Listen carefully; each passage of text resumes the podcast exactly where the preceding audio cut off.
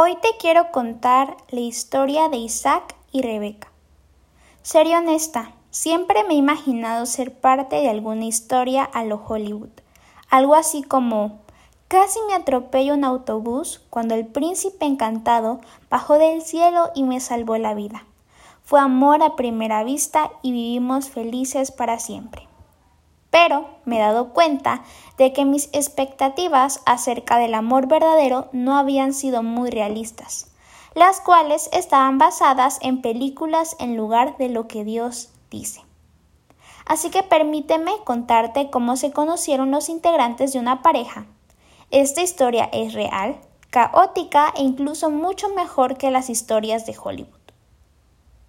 La historia de cómo se conocieron Isaac y Rebeca esta historia comienza en Génesis 24. Léelo antes de continuar.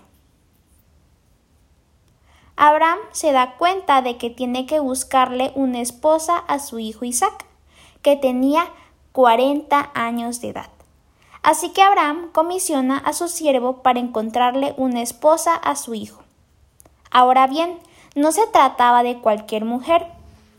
Abraham instruye a su siervo a ir donde vive su familia para encontrar una mujer, pues no podía ser una mujer de los cananeos que habitaban entre ellos en aquel tiempo. Para él era vital encontrar una mujer que sirviera al mismo Dios.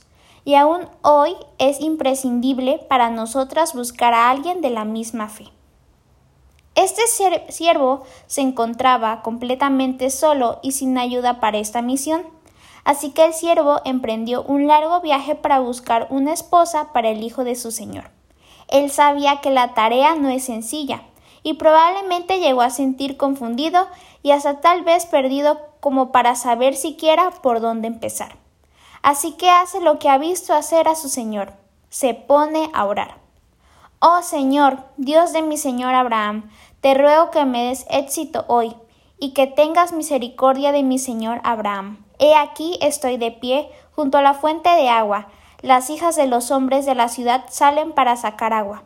Que sea la joven a quien yo diga, por favor, baja tu cántaro para que yo beba, y que responda, bebe y también daré de beber a tus camellos, la que tú has designado para tu siervo Isaac, y por ello sabré que has mostrado misericordia a mi Señor. Y antes de que aún hubiera terminado de hablar, su oración es respondida. Ahora bien, es muy probable que nuestra oración por un esposo no será respondida antes de que nosotras hayamos dicho amén, como en esta historia, pero es un buen recordatorio de que debemos orar por un esposo antes de conocer a alguien y no comenzar a orar una vez que conocemos a alguien para que ese muchacho sea nuestro esposo. Ahora vamos a conocer a esta mujer que estaba sacando agua del pozo, Rebeca. Este día era probablemente igual que cualquier día normal para ella. Ella estaba haciendo sus tareas cotidianas. A medida que Rebeca se acerca al pozo para llenar su cántaro, el siervo de Abraham, un extraño, se acerca a ella para beber agua y ella rápidamente le insta a beber. Pero lo que ella hace después es mucho más asombroso, pues le ofrece agua a sus diez camellos. Darle agua a los camellos no es una tarea pequeña. Un solo camello puede beber 200 litros, 53 galones, en 3 minutos. Eso habla de un corazón de sierva. Ella hizo exactamente todo aquello por lo que el siervo había orado. Y considera esto. Ella no se ofreció a servir a un hombre por el que estuviera interesada. Isaac ni siquiera se le pasaba por la mente e incluso ni siquiera lo había visto aún.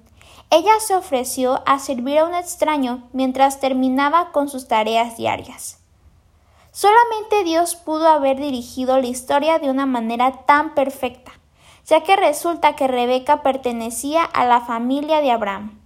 Realmente él es el verdadero casamentero. Ella le respondió Soy hija de Betuel el hijo que Milca dio a luz a Nacor.